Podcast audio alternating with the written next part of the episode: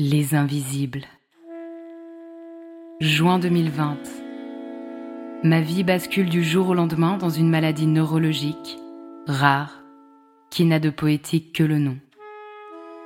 Le syndrome du mal de débarquement.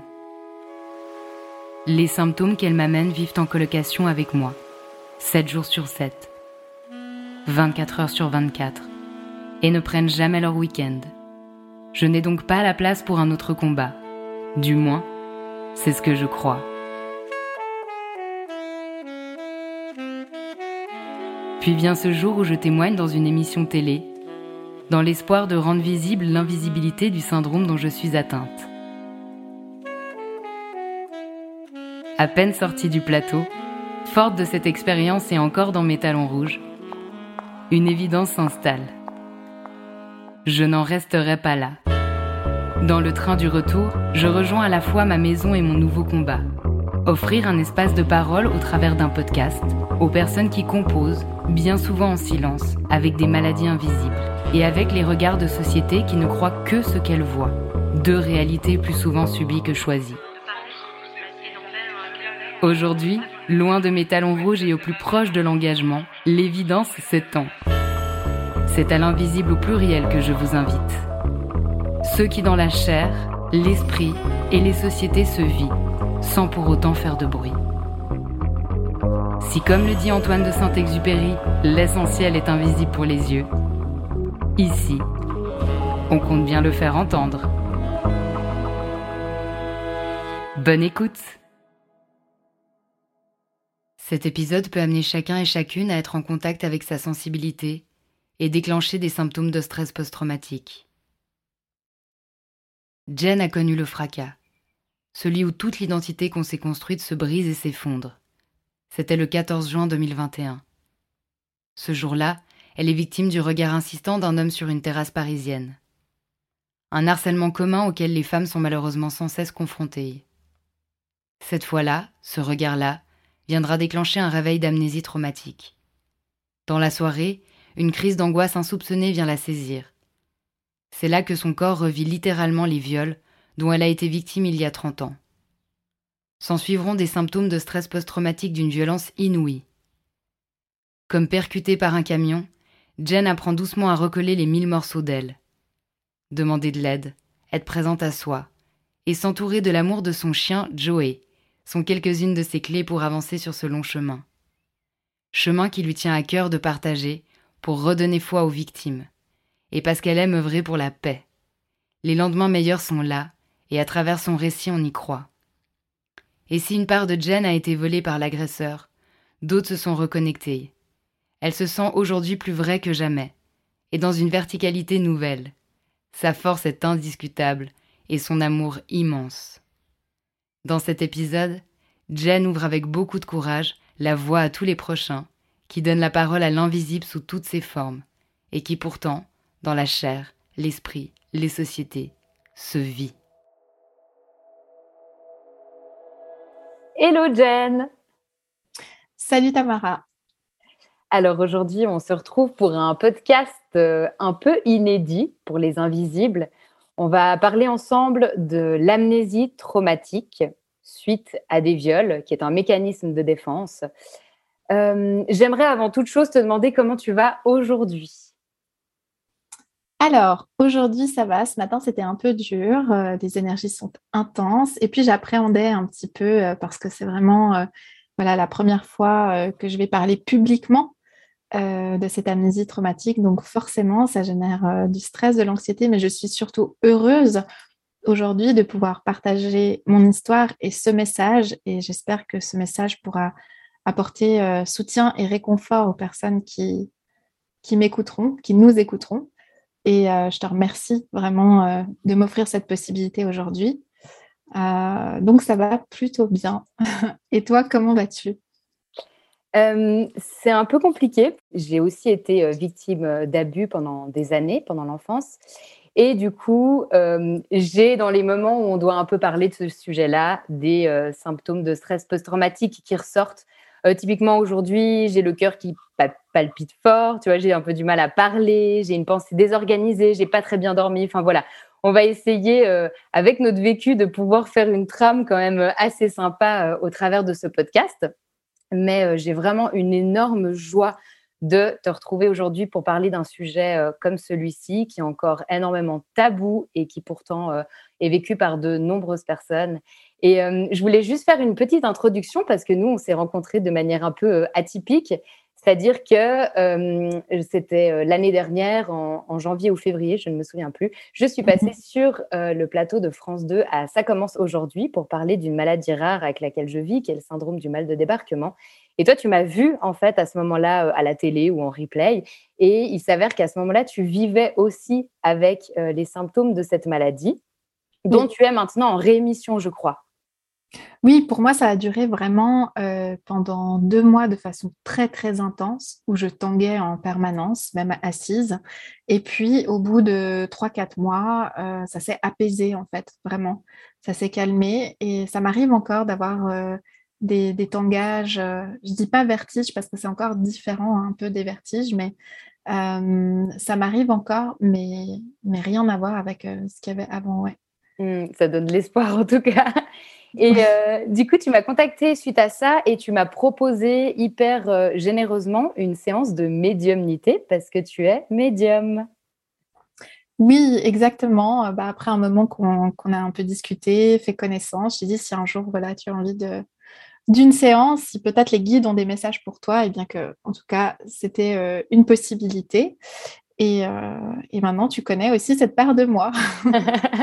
Oui, et du coup, bah, c'est hyper chouette parce que donc j'ai découvert la médiumnité euh, grâce à toi. Hein. quand tu m'as proposé de faire une séance, euh, je t'ai en gros dit c'est très gentil, mais pas forcément. Et puis, euh, je me suis réveillée un jour et j'étais là, c'est l'évidence, faut que je le fasse maintenant. Et puis, je t'ai recontacté et ça a été juste une séance incroyable. J'en ai eu d'autres depuis. Et puis, j'ai partagé aussi euh, ton contact euh, à la famille, aux amis et en fait euh, toutes les personnes qui ont pu passer un moment avec toi et du coup avec leur guide ont énormément apprécié. Donc je te remercie parce que je pense aussi quand on vit des moments charnières et pas forcément, pas forcément évidents dans la vie, ça peut être intéressant aussi de savoir qu'est-ce que les guides ils ont à nous dire, à, confirmer dans nos ressentis, à légitimer et, et c'est porteur de beaucoup d'amour et de beaucoup d'espoir. Voilà. Alors, euh, pour commencer, euh, je ne sais plus exactement quand est-ce qu'on a commencé à discuter de, l'amnésie traumatique, toi et moi.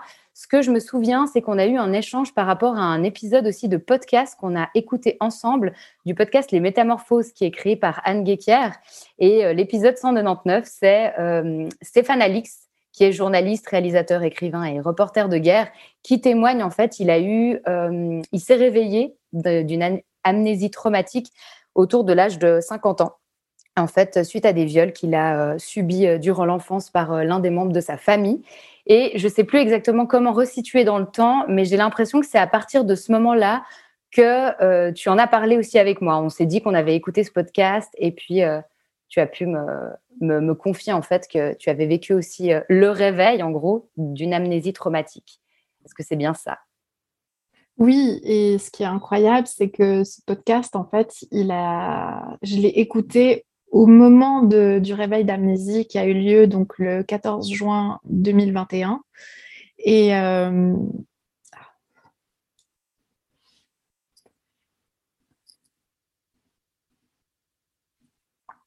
c'est fou hein, tout de suite de parler de ça. Il y a quelque chose qui s'enclenche en fait, euh, comme si le cerveau disait non, non, non, je ne veux, pas veux pas parler de ça. Il y a un petit blocage en fait qui s'installe euh, et la pensée se brouille en fait. Et ça, c'est vraiment typique euh, des symptômes du, stress post-traumatique. donc, je vais devoir beaucoup me concentrer pour parler de tout ça, pour dire à mon cerveau, mon corps que c'est safe et que c'est OK de parler de ça. Et c'est bien aussi finalement que, les personnes qui écoutent ce podcast euh, entendent cette partie-là aussi parce que finalement, ça, fait partie de ça. Euh, du, quotidien et donc d'une difficulté encore à en parler. Mais euh, quand j'ai eu ce réveil d'amnésie, je ne savais pas, je n'avais pas connaissance de l'histoire de Stéphane Alix et j'en ai parlé à une amie proche qui vit à Paris aussi. Et elle me dit, Jeanne, j'ai écouté ce podcast euh, il y a une semaine, écoute-le. Et c'est vrai que le podcast de Stéphane Alix a été publié sur Métamorphose littéralement, je crois, dix jours avant mon réveil d'amnésie traumatique. Donc ça tombait mais pile poil. Et je conseille à tout le monde, vraiment tout le monde d'écouter ce podcast, que vous ayez été victime d'amnésie traumatique ou non, parce que vraiment ça permet de comprendre euh, le phénomène que c'est et l'impact euh, colossal que, que, ça a sur la vie et euh, sur l'identité, l'aspect psychologique, etc. Hmm. Et en fait, en, définition très rapide, l'amnésie traumatique, c'est l'incapacité de se souvenir en totalité ou partiellement d'un événement traumatisant. C'est comme si, pour l'esprit, enfin, cet événement n'avait jamais existé. Oui, c'est ça. Il n'y a pas de souvenir, il peut n'avoir aucun souvenir. Et toi, comment ça s'est manifesté, ce réveil? Comment c'est arrivé à toi? Alors, déjà, euh, ce qui est fou, c'est que j'ai eu cette amnésie le 14 juin 2021. Et c'est pas innocent comme date, puisque un an plus tôt, je me faisais opérer du col de l'utérus euh, parce que j'avais un HPV, en fait, qui développait des cellules précancéreuses et qui tendait à devenir cancéreuses. Donc, j'ai eu cette opération pile un an avant ce qui est quand même assez euh, fou que cette amnésie se réveille un an après pile poil. Aussi, ce qui s'est passé, c'est que ce jour-là, c'était une journée où j'allais bien. J'étais à Paris, euh, ce 14 juin 2021, j'étais bien, épanouie. Je me promenais dans la rue, il faisait beau et je décide d'aller m'asseoir en terrasse pour prendre un coca, voilà, avant de rentrer chez moi. Et là, en terrasse, il y a un, homme qui était assis à côté de moi. Vous savez, les terrasses à Paris, très serrées comme ça. Et il commence à me fixer en fait au niveau de la, poitrine et il fixe, il fixe, il fixe. Et moi, je lui dis, s'il vous plaît, ça suffit maintenant. Et il continue. Et en fait, le fait qu'il ait continué et qu'il ait ignoré ce que moi je ressentais m'a mise dans une forme d'anxiété, mais sans que je m'en rende compte. Mais l'élément déclencheur, il est là. C'est pour ça que j'en parle. Bref, je m'énerve, je lui dis qu'il est dégueulasse et je m'en vais. je rentre chez moi. J'ai laissé ça derrière moi. Euh, pour moi, c'était du harcèlement de rue, un de plus. Voilà. Euh, je rentre chez moi et là, je sens quand même une anxiété qui est là, qui évolue au fur et à mesure de la, soirée. Et puis vers minuit, c'était vraiment euh, la crise d'angoisse qui était déclenchée très fortement. J'étais dans une grande, grande crise d'angoisse et euh, j'avais beaucoup de peine à respirer, je pleurais et je me disais mais qu'est-ce qui m'arrive? Je ne comprenais pas ce qui m'arrivait. Et je faisais même pas le lien avec cet événement qu'il y avait eu en début de soirée. Et là, petit à petit, pendant la, crise d'angoisse, en fait, il y a eu des flashs qui sont remontés. C'est-à-dire, j'ai senti mon corps qui se tordait de douleur, euh, qui, se crispait, qui... mais c'était pas ce que je vivais maintenant. J'étais en train de revivre littéralement euh, les viols que j'avais subis dans l'enfance. Et même là, d'en parler, j'ai un peu la voix qui tremble parce que directement, quand je reparle même du réveil d'amnésie, euh, il faut bien se rendre compte que mon corps, il a vécu ces viols au mois de juin 2021. Il les a vécus il y a 30 ans, mais il les a aussi vécus au mois de juin 2021. Donc tout est remonté, euh, beaucoup d'images. Euh, et puis tout d'un coup, ça passait, ça se calmait, et paf, les images remontaient. Euh, j'étais au téléphone avec une amie euh, à ce moment-là pour, pour qu'elle m'aide euh, parce que c'était vraiment très, très difficile. Et puis, il faut savoir que quand on se réveille d'amnésie, on voit tout à hauteur d'enfant. On voit les images, les personnes, les objets, comme au moment où finalement la, mémoire, le cerveau a figé l'événement. Donc c'était assez particulier de, de, se ressentir petite fille à nouveau alors que j'étais une femme adulte de, 35 ans. Hmm. Donc par exemple, euh, ouais, si la personne était la personne qui a commis ces viols était adulte, toi tu te vois vraiment euh, en bas, en dessous, enfin voilà, euh, comme étant une petite fille, t'es pas du tout égale à, la personne comme une femme adulte grande. Pas, pas, du tout. Toute la vision est comme la vision d'un enfant. À un moment, j'ai eu l'image d'un ballet en fait, et euh, ce balai, je le voyais comme à hauteur d'enfant, en fait. Ça avait euh, une taille beaucoup plus grande qu'un enfant qui voit, euh, qu'un adulte qui verrait un balai, en fait. Donc, du coup, Jen, sur le moment, en fait, tu, tu revis ces, ces, abus et ces viols comme si c'était à l'instant T. C'est ça. C'est-à-dire que j'ai les images et surtout, j'ai le corps qui m'exprime toute la mémoire de ce qu'il a vécu. Donc, le corps se réveille puisqu'il a enfoui tout ça. et je ressens toute la souffrance, toute la, violence dans mon corps. Je revis littéralement ce que mon corps a vécu. Et ça, euh, c'est extrêmement violent. Ce qu'il faut savoir quand il y a le réveil d'amnésie traumatique, c'est que pour moi, là, c'est venu d'un coup à ce moment-là. Et je pense qu'il y a encore certainement d'autres choses que je n'ai pas vues. Mais euh, quelques années plus tôt, en 2017, j'avais déjà eu, en fait, un moment, euh, une sensation physique où j'ai ressenti la présence du, du, violeur pendant un moment d'intimité que j'avais avec un autre homme, où j'ai ressenti dans mon corps, en fait, cette, euh, présence. Je me disais, mais oh, quelle horreur, pourquoi, pourquoi j'ai ressenti ça, où j'ai directement repoussé euh, l'autre. Et, euh, et là, c'est pas évident de parler de tout ça, mais je me dis, je sais qu'il y a tellement, tellement de femmes d'hommes aussi qui vivent ce genre de situation, donc je, veux en parler pour qu'ils puissent se reconnaître et, se dire que voilà, quand vous avez le moindre doute, quand vous avez ce genre de moment où le corps se bloque, où, le corps exprime quelque chose, c'est qu'il y a eu un vécu, même si vous vous en souvenez pas littéralement, même s'il y a que des bribes euh, d'images. C'est peut-être une amnésie qui va se réveiller plus tard, mais à ce moment-là, le corps y revit quelque chose. L'amnésie peut être déclenchée par une odeur, euh, par une image, par cet homme qui insistait dans son regard et qui faisait comme si j'étais pas là, parce que c'est quelque chose qui s'est passé dans les, dans les viols que j'ai subis. Et, et, ce moment-là, je me souviens, je me disais, mais c'est pas possible, je comprends pas. Et puis après, on passe à autre chose. Parce que c'est ce que le cerveau a fait pendant des années. Il se dit, bon, on met ça de côté, on passe à autre chose.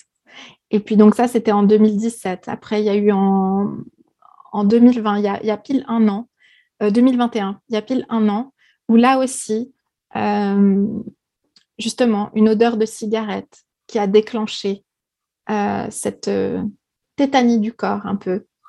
Et là, je me dis non, il s'est vraiment passé quelque chose. C'est pas possible. C'est le corps qui parle. Et le corps ne ment jamais.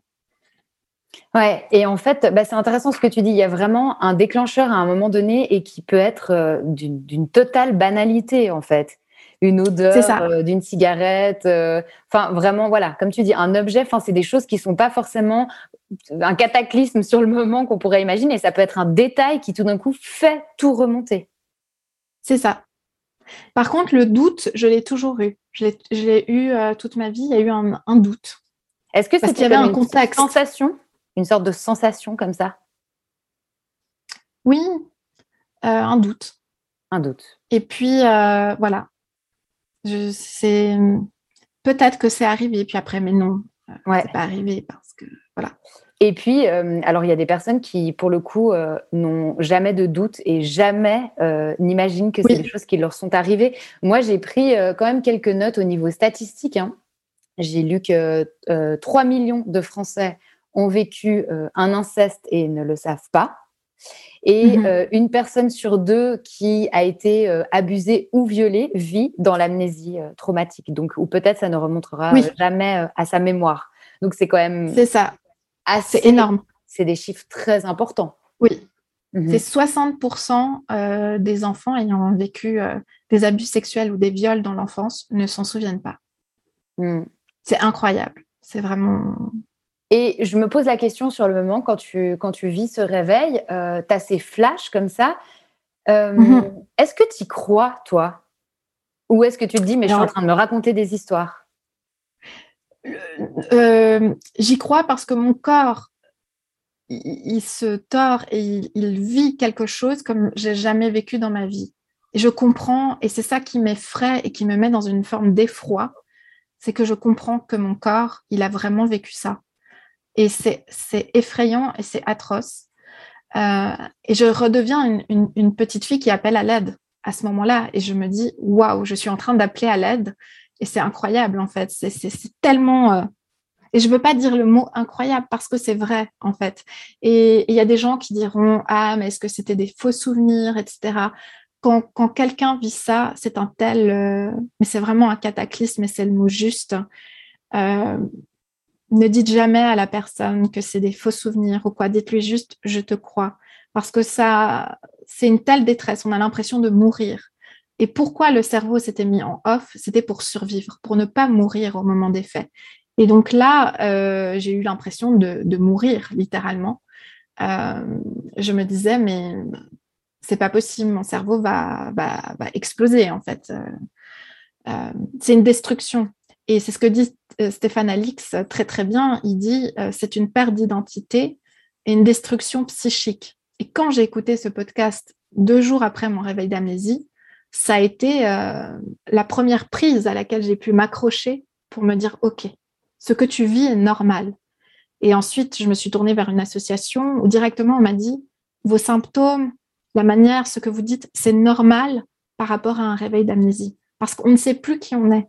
On redécouvre une part de soi qu'on a totalement occultée et où finalement, on est, euh, on est aussi cette personne, cette victime.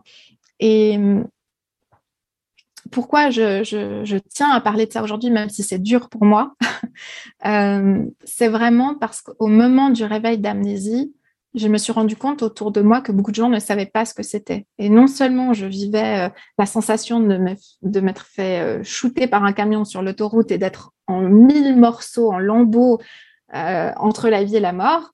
Et à ce moment-là, c'est comme s'il faut expliquer aux gens, non mais là, je ne suis plus la même personne. J'ai la sensation de m'être fait écraser par un, par un camion. Et si quelqu'un se faisait shooter euh, sur une autoroute, on n'irait pas lui dire Oui, alors comment tu te sens? Est-ce que tu as. Euh, ça va? Non, c'est pas si grave. En fait, vu que ça se voit pas, que c'est invisible, euh, il y a tout cet effort encore de devoir expliquer.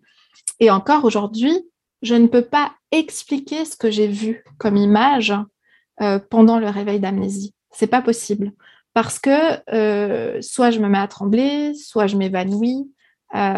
J'ai découvert un fonctionnement de mon corps que je n'avais jamais découvert jusque-là avec justement ce stress post-traumatique. Et je, je, tiens à parler de ça, de, des conséquences en fait, parce que déjà l'amnésie traumatique, c'est un sujet qui est encore tabou.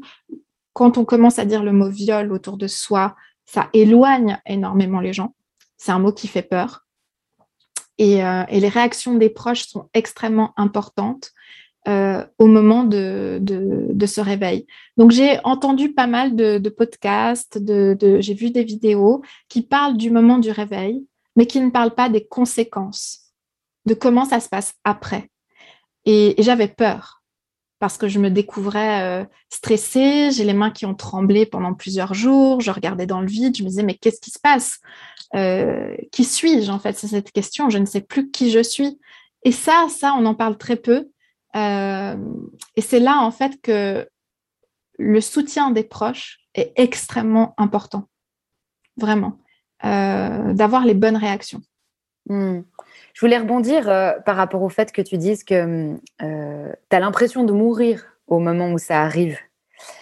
Et j'ai justement une, phrase de Stéphane Alix euh, qui me revient en tête et qui dit L'amnésie traumatique, c'est un mécanisme de protection, car si on n'oublie pas, on meurt.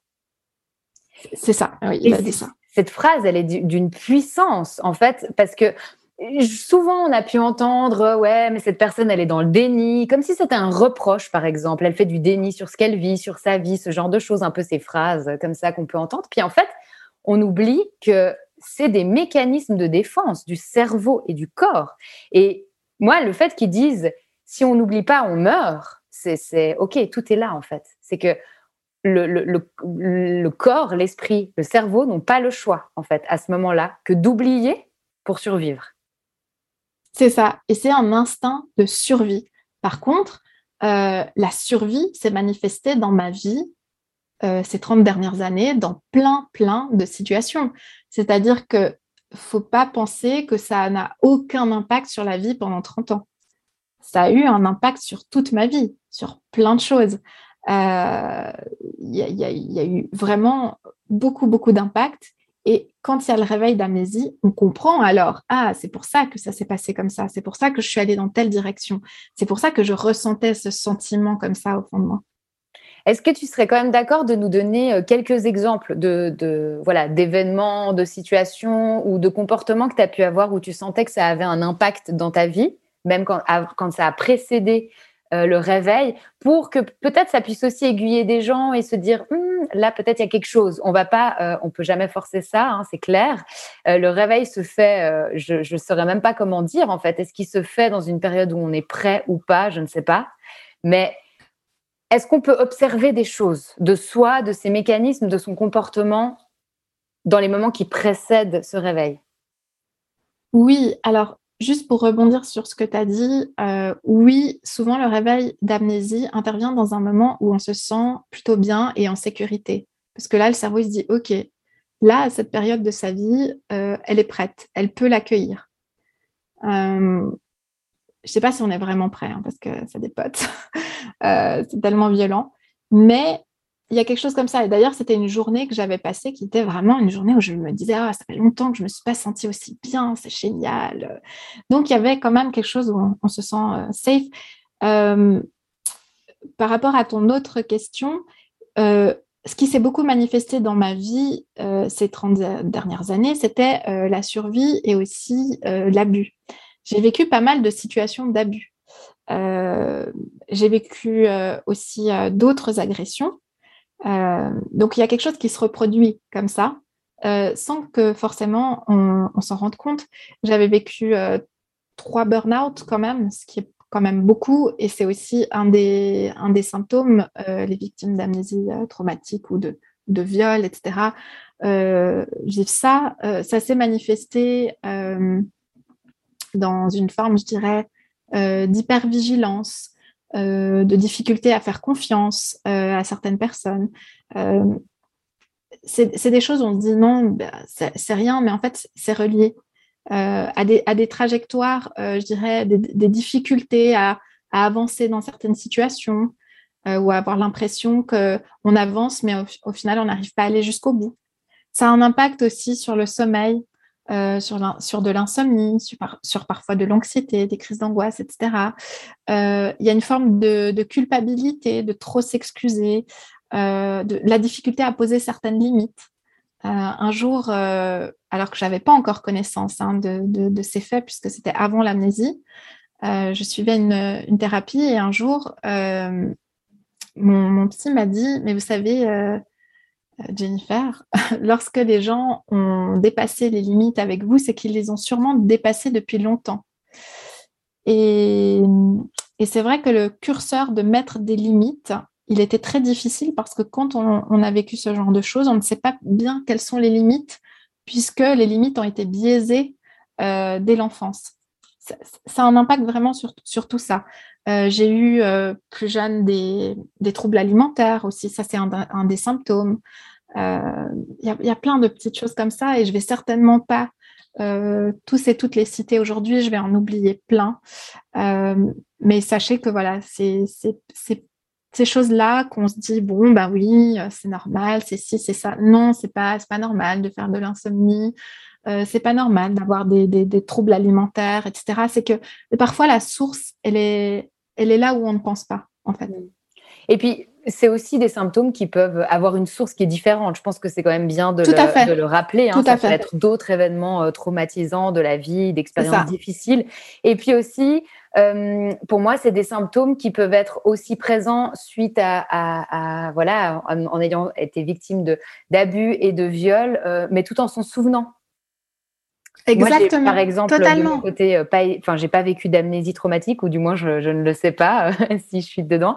Mais euh, je me souviens des choses que j'ai vécues et je peux avoir ces symptômes-là dans certaines périodes où, voilà, comme là, euh, quand on en discute ensemble, où il y a des choses qui ressortent fort parce que c'est des symptômes de stress post-traumatique. Et en fait, ce que fait le cerveau à ce moment-là, c'est c'est que c'est comme si vraiment il vivait ça à l'instant et il peut pas trier l'information et se dire ça a été vécu il y a tant d'années. Il a l'impression de le vivre sur le moment. Et toi, justement, tu, parlais vraiment de cet impact aussi des, symptômes de stress post-traumatique et tout le, le après, en fait, parce que ça dure dans le temps au final, ces symptômes-là. C'est pas juste on se réveille, on y traite et puis c'est ciao. C'est qu'en fait, ça peut durer et j'imagine que ça peut durer toute une vie en réalité. C'est ça. Euh, quand j'ai vécu le réveil d'amnésie, j'ai compris qu'il se passait quelque chose de grave et que ce serait plus comme avant. mais j'ai toujours eu une forte résilience. Et ça aussi, ça fait partie. Euh, euh, je pense que les personnes qui ont vécu de l'amnésie sont des personnes très résilientes, très, justement en mode survie, survivante, toujours se battre, la capacité à se relever très vite. J'ai toujours été une personne, en fonction des, des événements que je vivais douloureux, à toujours remonter la pente très vite, peut-être trop vite. Parce que finalement, dans l'enfance, il se passait des choses graves et il fallait directement, il fallait continuer à vivre. Hein, euh, euh, voilà, il fallait continuer à avancer, etc. Euh, quelque part, continuer à aimer son bourreau aussi. Ça, c'est quelque chose d'intéressant. C'est que quelqu'un abuse, quelqu'un viole les limites, l'intégrité, l'intimité. Pourtant, on continue d'aimer cette personne parce que c'est comme ça, c'est une certaine figure, donc c'est dans l'ordre des choses. Et, euh, c'est vrai que euh, ça aussi, ça peut avoir des répercussions après sur la, sur la vie adulte, euh, dans certaines relations, par exemple. Donc oui, par rapport à cette résilience, moi je me suis dit, ah, j'ai vécu ce réveil d'amnésie, mais c'est pas, ben, demain, ça ira mieux, voilà. je, vais, je vais reprendre ma routine comme d'habitude, je vais avancer, je vais, je vais bosser, etc. Ça va aller. Et puis en fait, non, non, ça va pas. Le corps, il n'en peut plus il faut imaginer que le corps, il a la sensation de s'être fait violer 15 euh, fois euh, euh, la nuit d'avant, en fait. Donc, il ne peut pas fonctionner bien le lendemain. et pour moi, c'était nouveau de vivre une épreuve et de ne pas réussir à me relever. J'ai pas compris, je me suis pas reconnue là-dedans. Je me suis dit, mais qu'est-ce qui m'arrive? Là, c'est vraiment grave. donc les jours qui ont suivi, et ça aussi Stéphane Alix l'explique très bien, et je me suis reconnue dans ce qu'il disait, c'est que je, partais de chez moi, j'avais très peur de l'extérieur, je suis quelqu'un qui a toujours voyagé euh, seul, avec mon chien, euh, qui, a, qui a fait beaucoup, beaucoup de choses de manière très indépendante et autonome dans ma vie. Et là, rien que d'aller faire les courses et de marcher 10 minutes dans la rue, j'avais peur. Il y a une sorte de vulnérabilité, d'hypersensibilité comme ça qui se manifeste? De, de, grande vulnérabilité. La sensation, c'est un peu comme quelqu'un qui a été brûlé au troisième degré et qui doit, et sortir dehors en plein soleil ça fait très peur. Et, tout d'un coup, je marchais dans la rue et j'étais cette femme adulte qui a confiance. Et d'un coup, la petite fille blessée se manifeste et je me mets à pleurer. Et, vraiment, Stéphane Alix en parle dans son podcast de cette étape-là. Et je me disais, OK, il explique ce que je suis en train de vivre. C'est exactement ça. J'ai ces larmes comme ça, c'est ce chagrin qui sort où je me dis, mais je ne vais pas me relever de ce chagrin, je ne vais pas y arriver. Euh, donc oui, il y a ce, ces premiers symptômes comme ça, cette confusion. Euh, tout d'un coup, il y a un moment d'apaisement, donc on se dit ah non, ce que j'ai vécu, euh, non, en fait, finalement, euh, c'était pas ça.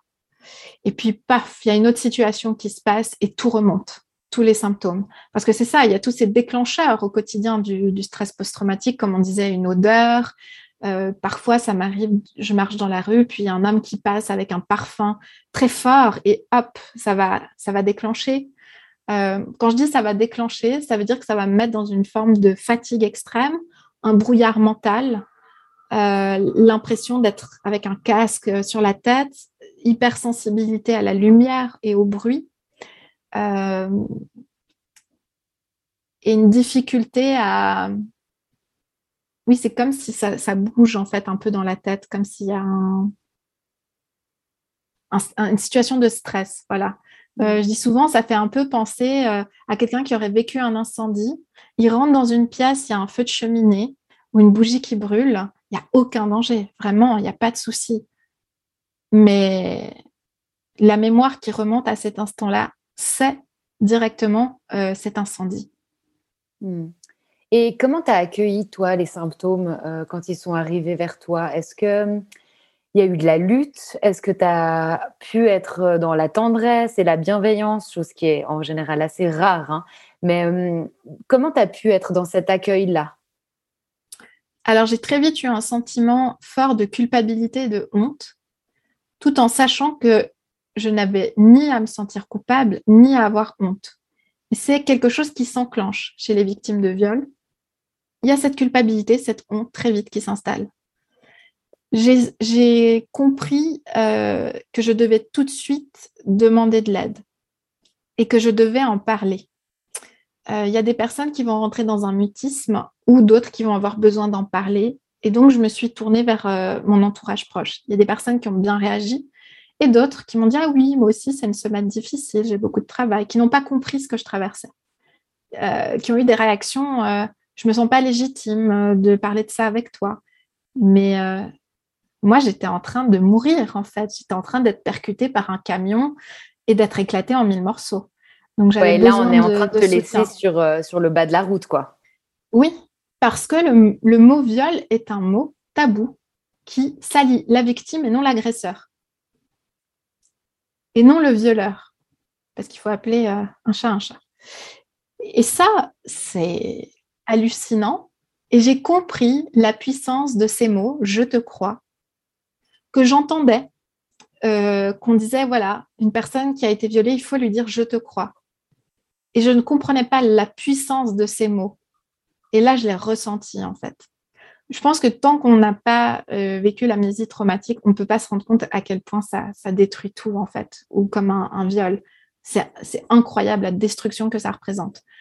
Euh, donc, je peux comprendre que, les, personnes autour ne, comprennent pas, euh, mais il faut être là, vraiment, parce que, parce que je peux vous dire qu'il faut, enfin, je dis vous aux auditeurs, mais il faut une telle force pour tenir le coup dans ces moments-là. Mais il y, a des personnes qui se font interner tellement c'est violent. Euh, il faut une, force vraiment immense. Euh, et ce qui m'a aidé beaucoup, ben, c'est la présence de mon chien. Euh, c'est le fait de tout de suite me tourner vers une association pour, pour, pour dire voilà, je suis en train de vivre, vivre ça, je suis paumée, je ne comprends pas ce qui m'arrive, aidez-moi et puis euh, de me renseigner sur le sujet et de comprendre que je ne suis pas la seule à avoir vécu ça. Et j'ai eu des personnes dans mon entourage qui avaient vécu l'amnésie traumatique il y a plusieurs années. Et du coup, j'ai appelé ces personnes. Je, le savais, ce pas des personnes avec qui j'étais en contact au quotidien, euh, mais je savais qu'elles avaient vécu ça. Et donc, j'ai eu des personnes qui ont eu les bons mots. et j'ai compris qu'on pouvait s'en sortir, qu'on pouvait continuer à vivre différemment, mais qu'on peut continuer à vivre. Hmm. C'est assez intéressant parce qu'à ce moment-là, tu as, osé euh, contacter des personnes avec qui tu n'es pas forcément très en lien, mais parce que tu savais que ça avait existé pour eux. Et tout d'un coup, c'était, euh, tu pouvais aussi te raccrocher à ces personnes-là. Oui, et, à ce moment-là, on est vraiment, euh, même si c'est pas un lien au quotidien, le lien, il est là en fait, parce qu'on a, on a vécu la même chose. Hmm. Et je, me suis tout. En fait, c'était vraiment aussi l'instinct de survie euh, de chercher à comprendre, de demander de l'aide, de chercher à comprendre. Et puis à un moment, on m'a dit, euh, ça paraît, c'est pour dire un peu à quel point c'est violent. C'est, je ne savais plus comment fonctionner. Euh, bah justement, aller faire les courses, faire à manger, voilà, comment fonctionner. Donc, dans cette association, on m'a dit, voilà, il faut va euh, aller marcher. Euh, cette personne, cette amie aussi qui a vécu ça, m'a dit va marcher, marche, marche deux heures s'il faut, mais marche, reste en lien avec ton corps en fait. Hmm. Et ça m'a aidé.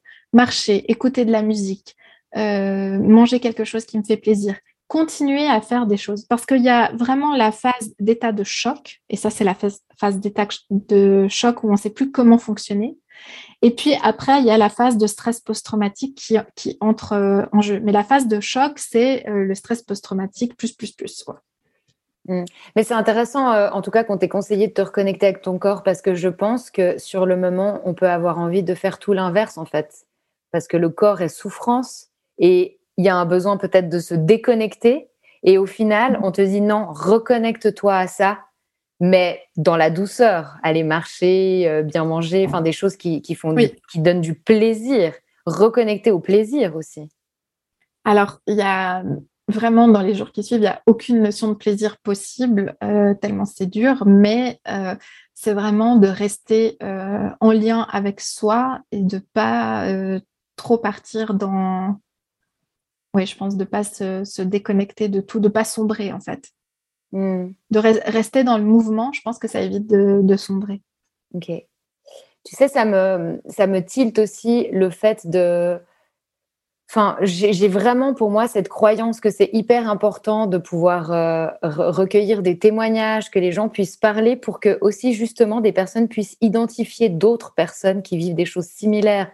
Et quand tu me dis que justement, tu as pu te dire, ah, je sais que telle personne a déjà vécu ça, je vais la contacter. Je trouve que c'est des choses assez incroyables et auxquelles je crois beaucoup aussi au travers, par exemple, de ce podcast, de tout d'un coup, ah, il y a une personne qui vit avec la même maladie ou une situation qui est, qui est similaire, je vais essayer d'entrer en lien avec elle par un réseau social ou, je ne sais.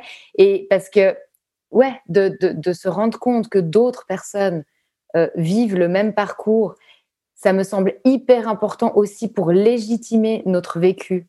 Parce que, comme tu dis, en tout cas dans les situations de viol et d'abus, ce qui colle directement à la peau des victimes, c'est le sentiment de culpabilité et le sentiment de honte. Oui, et c'est ce qui fait que du coup, il y a un renfermement sur soi, un isolement.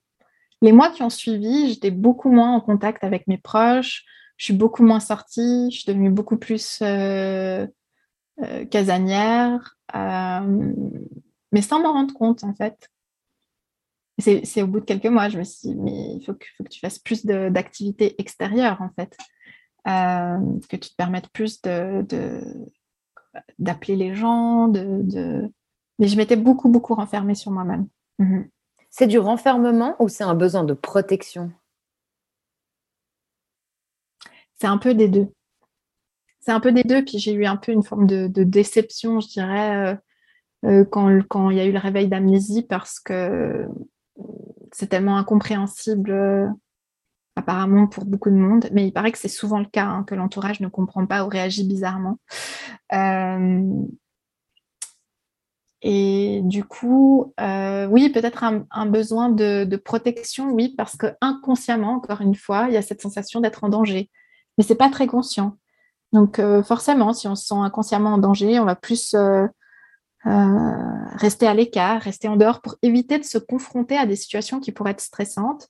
Et ça m'est arrivé justement, euh, je crois c'était à l'automne du coup, où finalement euh, je vais dans une boutique pour acheter un chemisier et euh, il y avait un homme donc qui était l'employé de la boutique qui était derrière comme un, grand bureau et ça c'était la caisse en fait voilà. Et je lui demande si je peux payer par carte et il me dit je préférerais que vous payiez avec votre corps. Ce qui est complètement déplacé. Avant le réveil d'amnésie, je lui aurais dit euh, mais, euh, connard, euh, voilà, je, leur ai fait comprendre la débilité de, de, de, sa réflexion et je serais passée à autre chose. Là, je ne pouvais pas passer à autre chose. Mes mains se sont mises à trembler fort. Et je lui ai dit pourquoi vous avez besoin de me sexualiser? Pourquoi? À quel moment vous sentez que c'est OK? Et il me dit, ah, c'est quoi ça? C'est MeToo? J'ai dit, non, vous comprenez pas. il m'a dit, ah, mais il faut pas le prendre comme ça. Et je lui montre mes mains qui tremblent et je lui dis, mais regardez, là, c'est pas, c'est pas que moi, c'est mon corps qui le prend comme ça. Et, euh, et je lui dis, vous savez, votre phrase où vous demandez si je peux payer avec mon corps, mais mon corps, il va payer toute sa vie les viols que j'ai subis dans l'enfance. Toute ma vie, je vais payer avec mon corps. Il s'est senti bête, mais pas plus que ça, en fait. Pas vraiment. Je crois même pas qu'il ait eu une once de culpabilité, lui.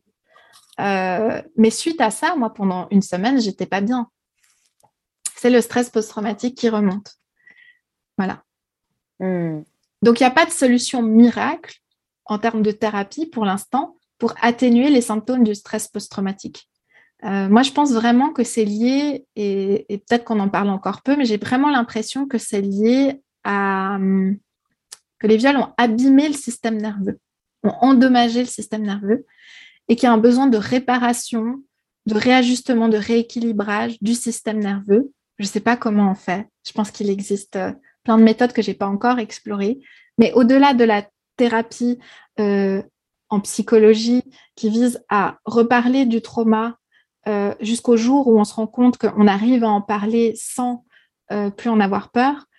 En parallèle, j'ai l'impression que c'est nécessaire aussi de travailler véritablement sur le système nerveux. je sais qu'il y a des, associations qui font des stages d'escrime pour reprendre confiance, pour refaire confiance à son corps aussi. Euh, parce que finalement, l'amnésie traumatique, c'est un mécanisme de dissociation. On se dissocie. Donc, dans ma vie, il y a plein de moments où je suis dissociée de la partie traumatisée. Et puis, il y a des moments où, comme quand il y a un événement euh, qui enclenche le stress post-traumatique, comme avec ce, monsieur et sa phrase euh, magnifique, euh, où en fait, on revient dans la part traumatisée. Et c'est une bascule un peu entre les deux. Et ça, ça fatigue. Ça fatigue. Au quotidien, je suis hypersensible, j'entends, je suis très sensible au bruit, euh, à, la, lumière, à ce qui se passe autour de moi. Souvent, on me dit, mais c'est fou, Jen, tu vois tout ce qui se passe autour de toi. Oui, parce que je pense que mon enfant intérieur, la petite fille en moi, elle a ce truc d'être, attention, le danger peut arriver n'importe quand, euh, n'importe où. Euh, c'est l'hypervigilance. C'est l'hypervigilance, ouais. Dont j'avais pas conscience. Hmm. Moi, je disais, bah, je, suis, sensible. Voilà. C'est ça. je me rendais pas compte que ça venait de là. Mm. Et euh, toi, tu parlais vraiment aussi du besoin d'être euh, d'être entendu euh, au moment où, tout ça arrive tel un fracas dans la vie. malheureusement, tout le monde ne peut pas nous apporter cette écoute. Est-ce que tu pourrais me dire qu'est-ce qui aurait, enfin, voilà, tu m'as dit qu'il y a des phrases comme je te crois qui font du bien entendre. Est-ce qu'il y a d'autres choses qui pour toi euh, ont été bénéfiques ou que tu aurais souhaité recevoir de la part de ton entourage? Je te pose vraiment cette question parce que j'imagine qu'il y a pas mal de personnes qui ne savent pas comment recevoir un tel récit, un tel témoignage. Euh, souvent, ce qui est très compliqué pour les gens, c'est que ça les renvoie à leur impuissance. Et du coup, ils réagissent de manière très maladroite et nous, on se sent encore moins bien après, hein, et euh, pas légitime et dans cette culpabilité. Est-ce que euh, tu saurais s'il y a un peu des, voilà, des, choses que tu as aimé recevoir à ce moment-là ou que tu aurais souhaité recevoir si tu les as pas reçues, euh, qui auraient pu apaiser cette période Certes, un bout, hein, parce que on est bien, enfin, je suis bien consciente que, que ça, prend des proportions qui sont énormes, mais un petit bout. Alors, déjà, la phrase qui me vient comme ça, c'est que la personne dit Je suis là. Juste ça, je suis là, je te crois. Euh, de quoi as-tu besoin? Euh, Comment est-ce que comment est-ce que je peux t'aider? Et j'étais à Paris où j'ai pas vraiment euh, d'amis proches parce que la plupart de mes amis sont étaient en Suisse. Et à ce moment-là, j'ai eu besoin que quelqu'un soit là physiquement. J'aurais eu besoin de ça, qu'on me prenne dans les bras. moi, ça a été ça. J'avais très terriblement besoin que quelqu'un me prenne dans les bras. Euh, quelqu'un en qui j'ai confiance, qui est proche. Euh, voilà, j'aurais eu besoin de, voir quelqu'un en vrai, et ça n'a pas forcément été le cas. Euh, ce que j'ai apprécié, c'est qu'il y a des personnes, des amis qui ont régulièrement pris de mes nouvelles, envoyé un message. Même si moi je ne disais rien parce que je m'isolais beaucoup, comment tu vas ce matin? Comment ça va maintenant? Est-ce que tu as besoin qu'on s'appelle? Ah, tu préfères pas maintenant Ok, alors est-ce que tu préfères que je t'appelle demain matin Etc. Voilà. Euh, finalement, agir comme on agirait avec quelqu'un qui s'est pris un camion sur l'autoroute. C'est ça. On irait lui apporter des fleurs, du chocolat, lui faire un petit thé. Ça, et euh, de nouveau, ça vient montrer, ça vient appuyer le fait que on a besoin de mettre en valeur les choses qui ne se voient pas parce que quand je, questionne des personnes qui ont des maladies invisibles ou quand je réfléchis aussi à moi, euh, les besoins dont j'aurais besoin, les besoins dont j'aurais besoin avec euh, la maladie invisible, c'est exactement les mêmes choses que tu nommes au final.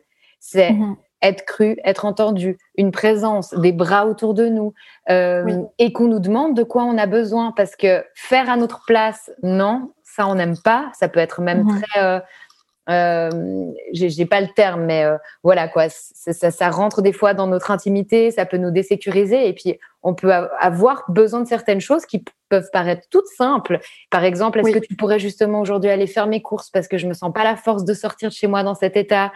Euh, Est-ce que tu es d'accord de venir regarder un film avec moi et, juste être posé sous un plaid? C'est ça. Et ça. je trouve que c'est toujours bien de rappeler qu'aussi la présence à l'autre, c'est pas le sauver c'est pas euh, te sortir de ton traumatisme parce que c'est pas possible. On peut pas demander à l'autre de, faire ce genre de choses parce que oui, comme quelqu'un qui a fait une qui a eu une fracture justement ou quelque chose qui est visible, on va pas pouvoir lui enlever sa fracture. Non, on va pas pouvoir le ressouder. Non, exactement. On peut être là sur des petites choses et je pense que c'est important de le rappeler parce que souvent des personnes dans l'impuissance peuvent se dire mais j'arriverai jamais à être à la hauteur de pouvoir accueillir ce dont la personne a vraiment besoin, mais c'est faux parce que des mhm. toutes petites choses permettent un bout de réparation, permettent d'avancer. Oui, et surtout prendre conscience de la gravité que c'est. Moi, j'ai utilisé des mots quand ça m'est arrivé. J'ai dit, je ne serai plus jamais la même. Ce qui m'arrive est très grave. Je ne comprends pas ce qui m'arrive, mais je sais que c'est très grave.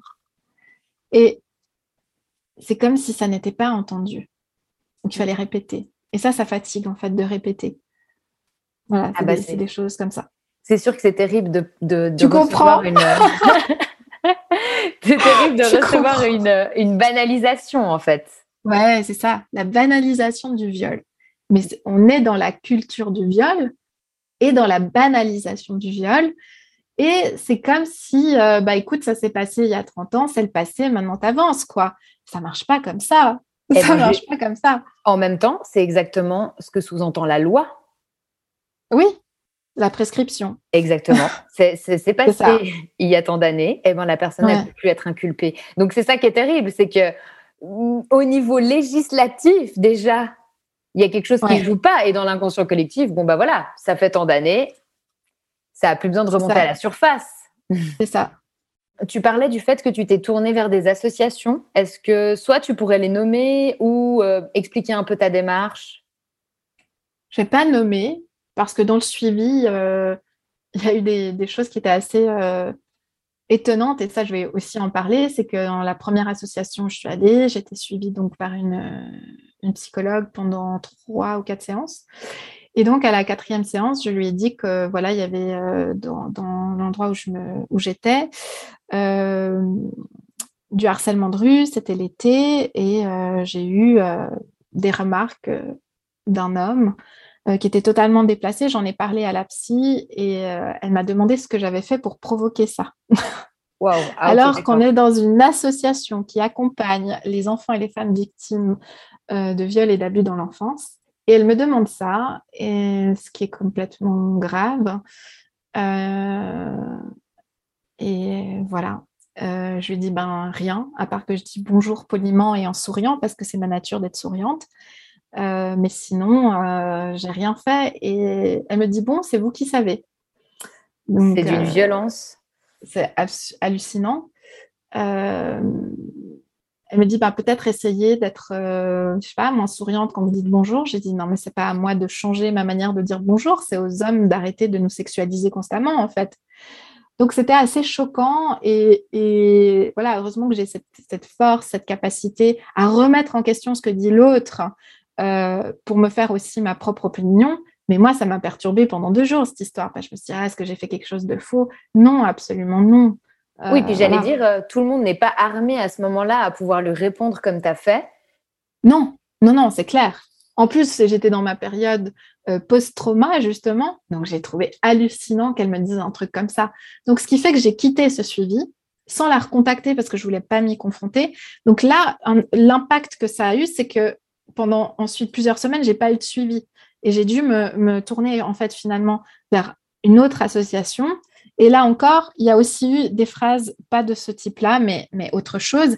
Et vraiment, été surprise. Donc, c'est vrai que parfois, trouver un bon psy ou une bonne psy, ça prend un certain temps. Il faut peut-être essayer deux, trois, quatre fois.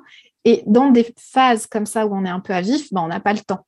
Voilà, on n'a pas le temps, on n'a pas l'énergie, on n'a pas. Euh, euh, on se dit, mais c'est fatigant en fait de recommencer. Il faut de nouveau réexpliquer pourquoi on vient, etc. Donc euh, voilà, ça, c'est pas, c'est pas simple non plus. Euh, mais ce qui est important, je dirais, et j'insiste là-dessus, et, tu en as parlé avant aussi, c'est de continuer à faire des choses qui nous font plaisir. Alors, le plaisir, on l'aura pas tout de suite, mais après, ça va aller de mieux en mieux.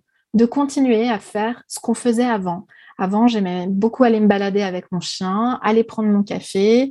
J'adore mon métier euh, et, je suis, euh, comment dire, aujourd'hui, je comprends encore mieux euh, certaines personnes en guidance ou certaines situations qui se manifestent. Je me suis rendu compte là depuis le mois de juin qu'il y a des dizaines de personnes qui ont vécu de l'amnésie traumatique ou qui ont vécu euh, des viols.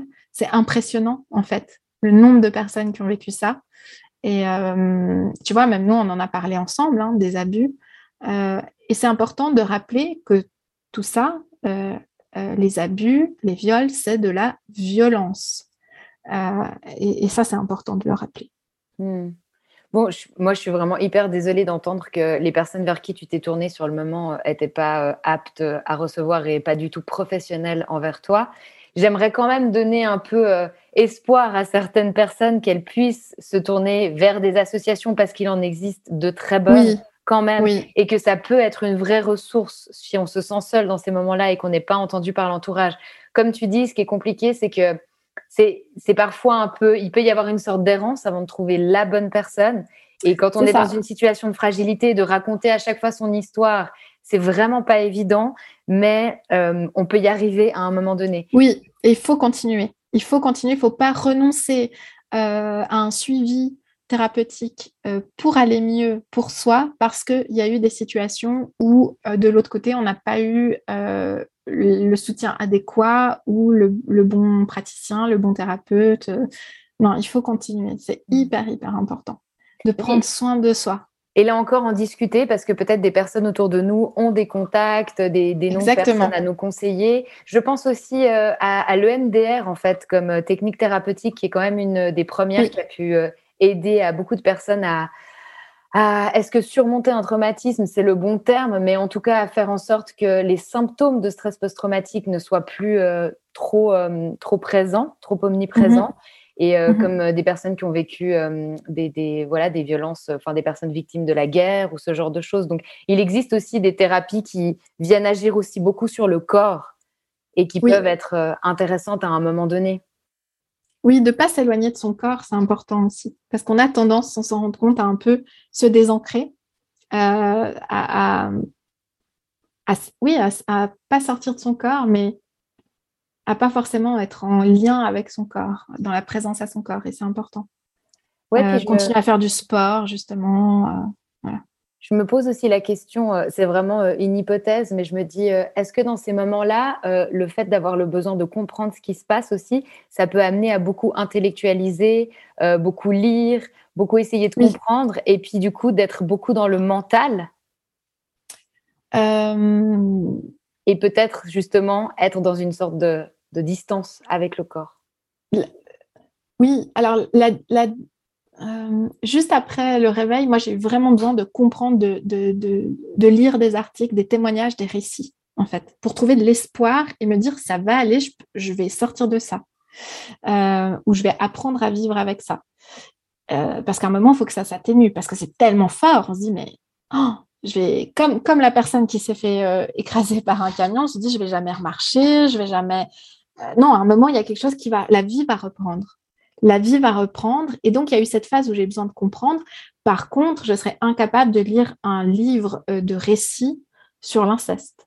J'en suis pas capable aujourd'hui. Euh, donc, quelque part, moi, ce côté euh, dans la matière, écouter des podcasts, etc., ça a plutôt...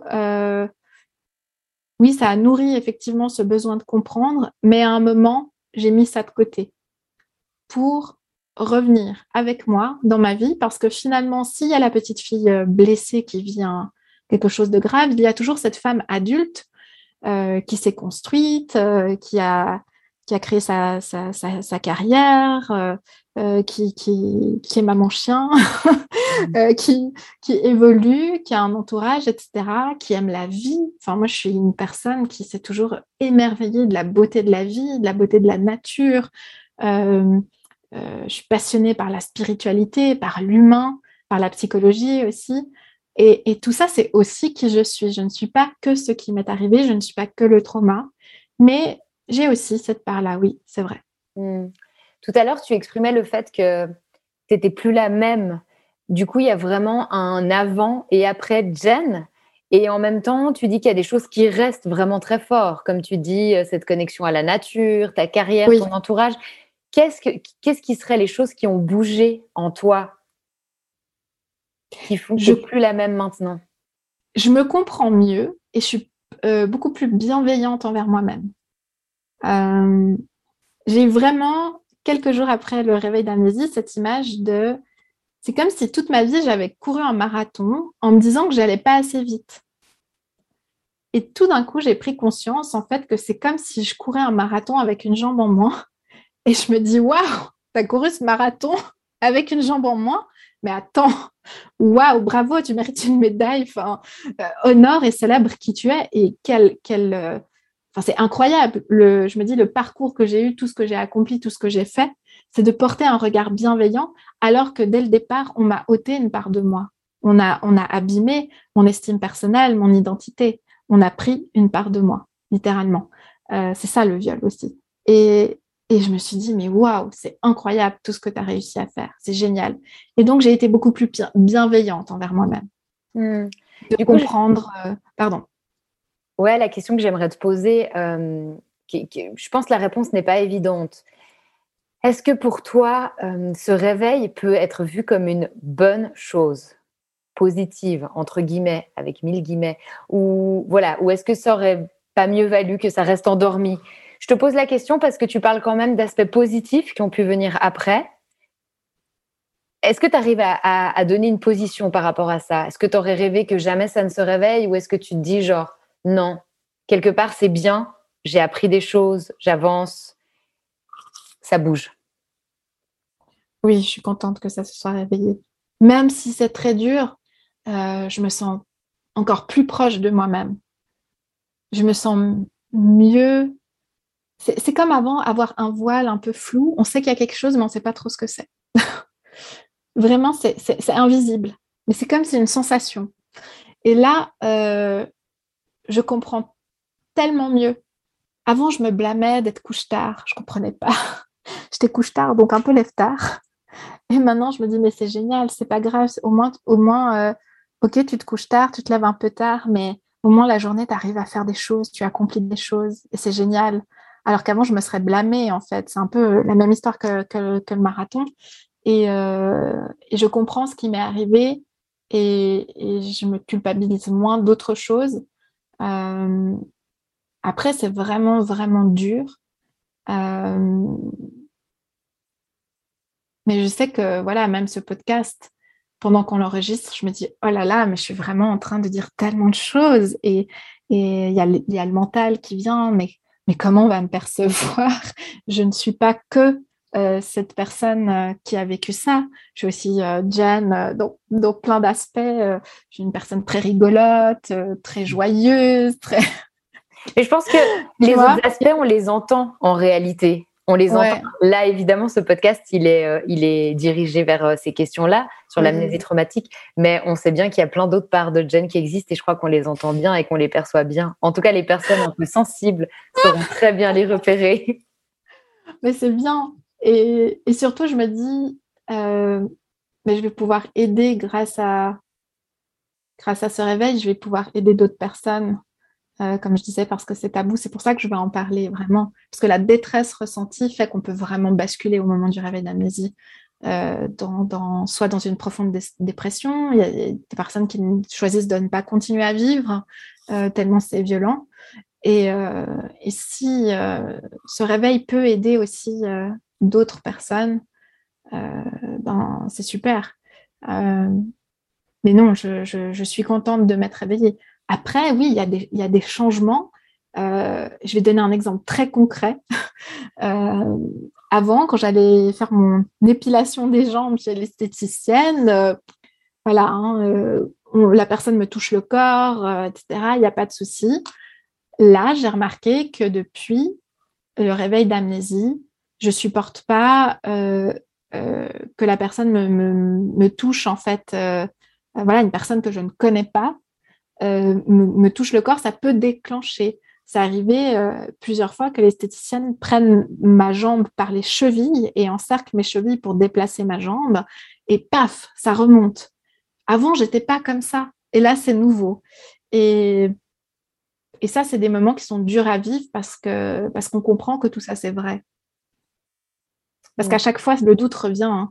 Les, personnes qui ont vécu l'amnésie diront toujours, mais, oh, mais je doute de moi, euh, je sais pas, peut-être que j'invente. mais non, le corps, mon corps a changé. Dans ses réactions, mon corps a changé, clairement. Mm. Euh, donc, c'est des petites choses comme ça qui vont venir euh, brouiller le quotidien. Et ça m'est encore arrivé récemment, justement, après une épilation, où euh, la personne s'est à un moment presque appris appui sur mon corps. Euh, c'était pas ok la manière dont ça a été fait. Et quand je suis rentrée chez moi, j'ai vomi en fait. ça sort. Et donc ça c'est, pardon. D'où l'importance aussi que de manière générale, les gens restent très attentifs aussi à leurs gestes. Oui, mais oui, mais tellement, tellement, tellement. Et euh, il y a sûrement, je ne sais pas comment c'est formé dans, les écoles d'esthétique, etc. Mais euh, j'ai vu trop souvent des gestes brusques. Beaucoup trop souvent. Hmm. Je, rebondis aussi sur ce que tu disais juste avant euh, par rapport à la, à la, reconnexion à toi aussi que ça a créé. Et je me dis, très concrètement, ça paraît assez logique parce que tu as des souvenirs, en fait, qui sont revenus à la surface. Donc ça reconnecte à, des bouts de toi, en fait, à, des, à du vécu. Même s'il est complètement traumatisant et que c'est un cataclysme, ça reconnecte à des parties de toi qui ont vécu certaines choses. Donc je me dis de manière même très concrète, en fait. Oui, et du coup, ce qui fait que sûrement j'ai ce sentiment d'être plus proche de moi-même et de qui je suis. En fait, c'est très étrange ce que je vais dire, mais je pense que j'ai jamais été aussi bien je me suis jamais sentie aussi bien qu'en ce moment dans ma vie. Alors j'ai vraiment des moments qui sont très difficiles, qui sont douloureux, qui sont pas évidents, et je peux pas dire que que je vis que je vive une période de grand bonheur, mais je me sens tellement mieux qu'avant parce que je suis dans une forme de, je suis dans le vrai maintenant. Hmm. Avant, la dissociation, c'est une forme d'illusion. Cette amnésie, c'est une forme d'illusion. Il y a une part d'illusion, en tout cas. Et là, cette part d'illusion, elle est plus là. Je suis dans le, dans le vrai, vraiment. Donc, ça ouvre quelque chose. Hmm. C'est... Pardon. Est-ce qu'il y a, hmm, est-ce qu'il y a des parts manquantes en fait à toi qui, qui se sont retrouvées?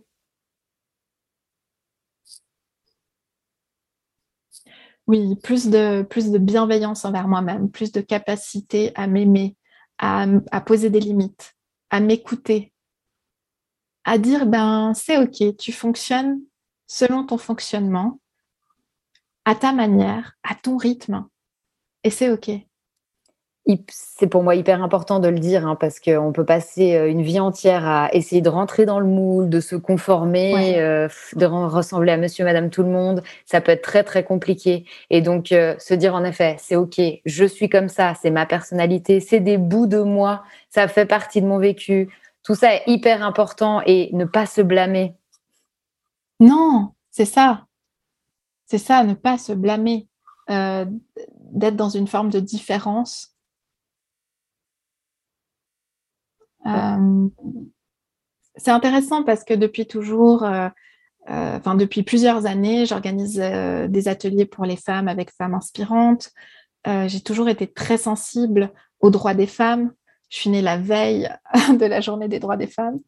Euh, j'ai toujours eu à, cœur de d'encourager l'amour de soi, d'oser être soi. Euh, et en fait, euh, ou comme Stéphane Alix a, écrit souvent sur la mémoire, sur les vies antérieures, sur l'âme, et il disait, c'est fou, il a écrit sur ça toute sa vie, et il voyait pas que lui, lui-même, avait enfoui toute une part de lui. Et ça, ça fait vraiment drôle, en fait. On se dit, mais, comment c'est possible? Et j'étais tellement sur voilà, cette bienveillance, cet amour de soi, oser être soi, oser, oser être soi. Et là, je suis vraiment en train d'être moi-même, avec cette part blessée. Mais c'est OK.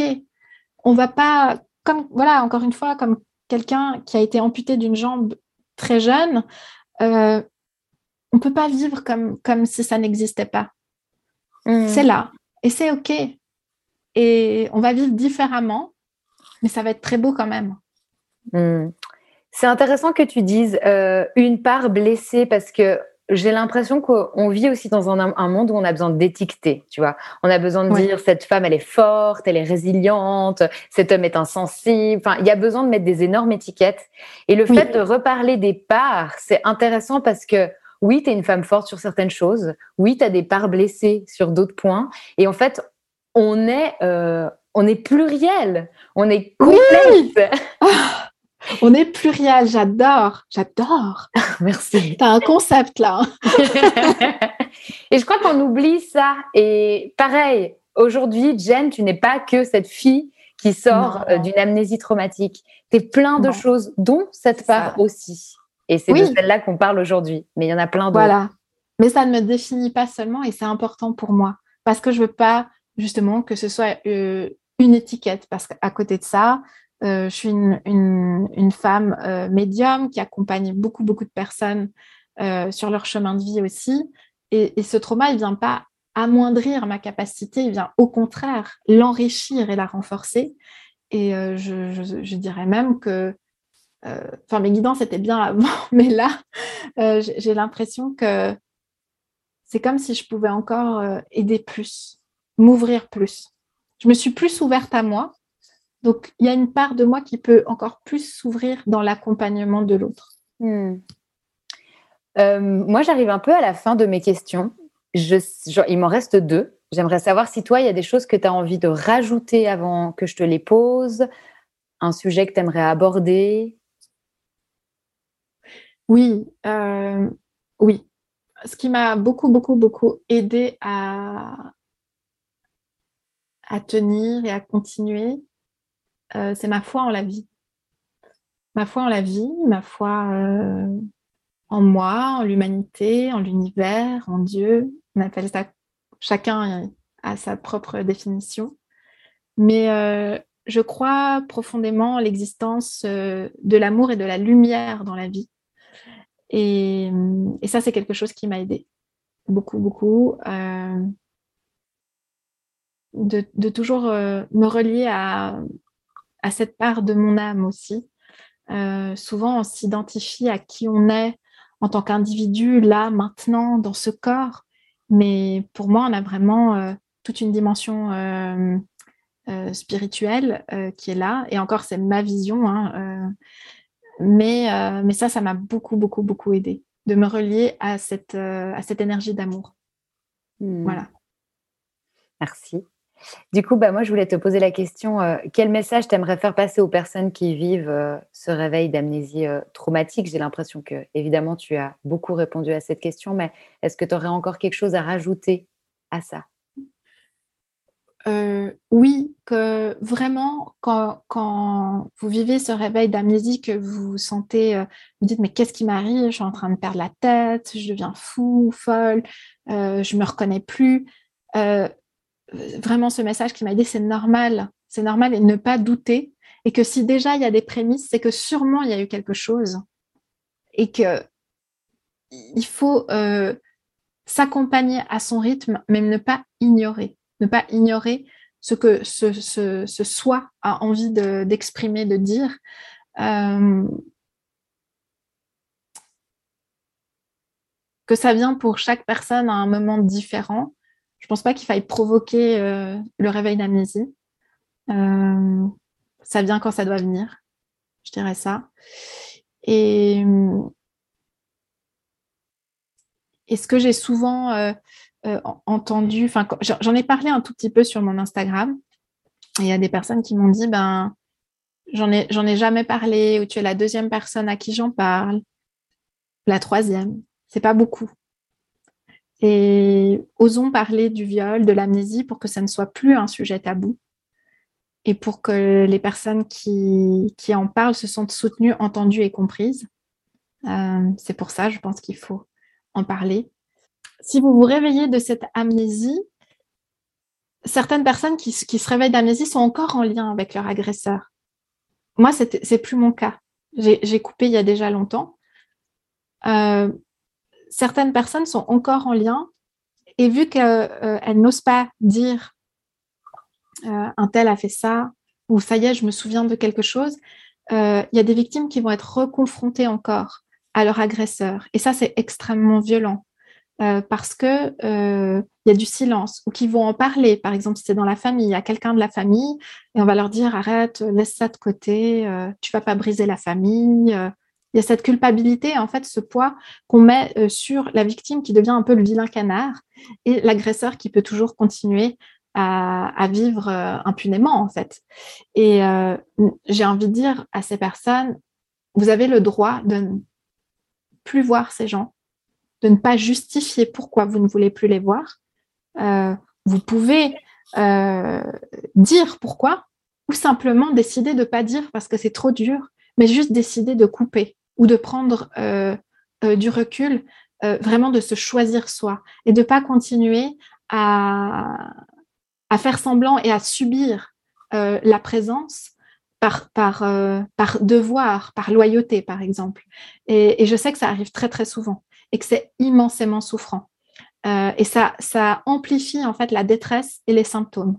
Donc vraiment de s'octroyer le droit de faire ce qui est bien pour soi, euh, sans aucune culpabilité, sans aucune justification. Voilà, ça c'est vraiment important.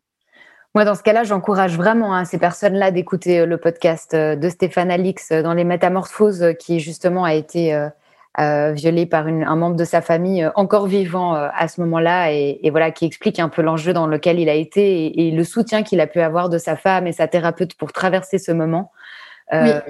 Donc voilà, ça peut être une ressource aussi en dehors de cet épisode avec toi. Oui, cet épisode, je le, conseille, c'est vraiment une immense ressource. Pour moi, ça a été salutaire, vraiment.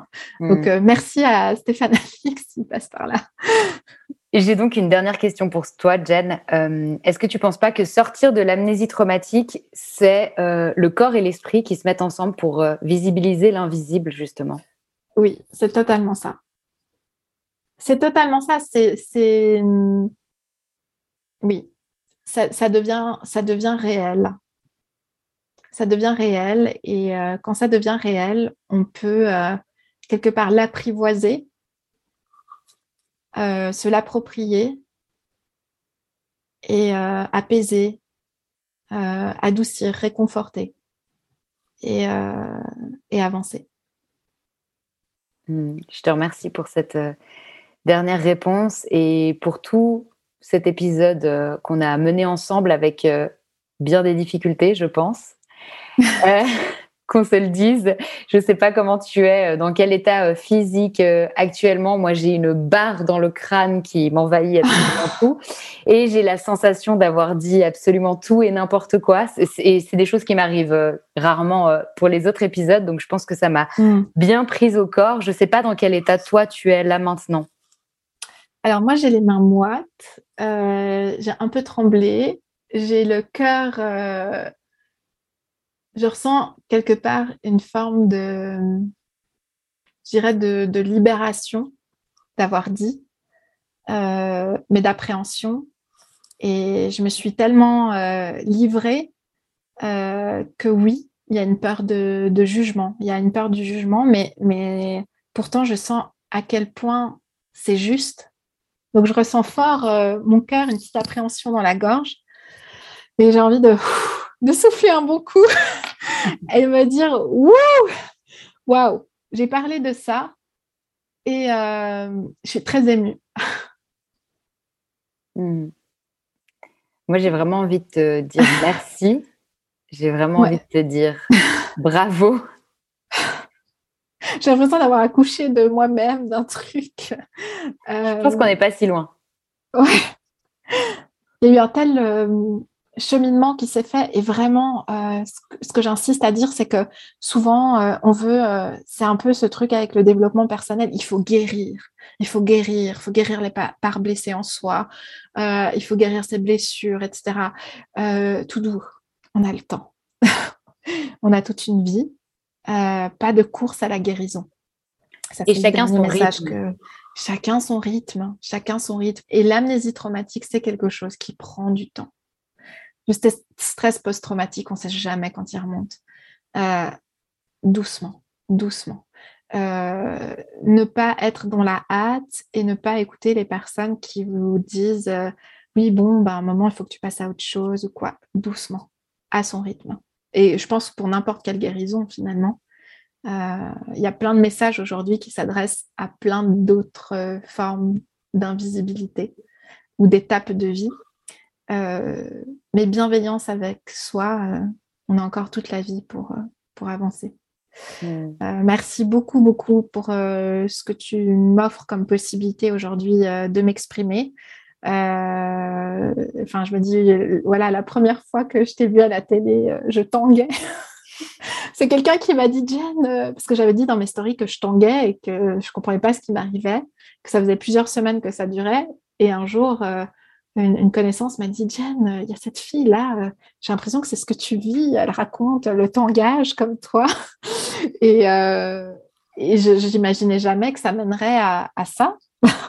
Donc, euh, j'ai une immense gratitude dans mon cœur euh, de, te connaître, de te rencontrer et, qu'on puisse partager ça ensemble, avoir co-créé ce moment ensemble. C'est euh, la beauté des hasards qui n'en sont pas forcément. C'est ça. Une dernière chose, euh, une dernière chose, pardon. Est-ce que tu serais d'accord de partager euh, ton compte Instagram à nos auditeurs et auditrices? Ils peuvent te retrouver euh, autant pour s'ils veulent faire des guidances avec toi ou pour. Enfin voilà, toi tu parles de différents thèmes autour de dans ton compte Instagram. Est-ce qu'ils pourraient te rejoindre sur ce oui, bien sûr. donc mon Instagram c'est today donc at today W-I-T-H-I-E-N-T-O-D-A-Y.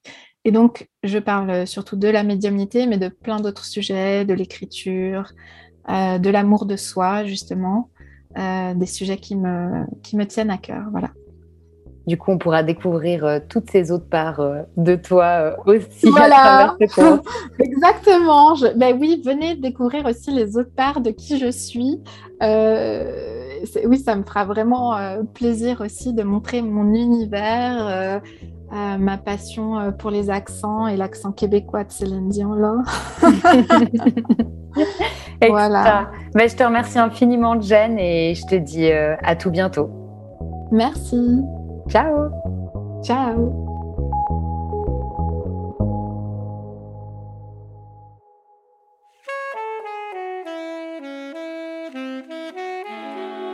Merci de soutenir ce podcast en vous abonnant pour ne manquer aucun épisode et en lui donnant 5 étoiles sur vos plateformes d'écoute préférées.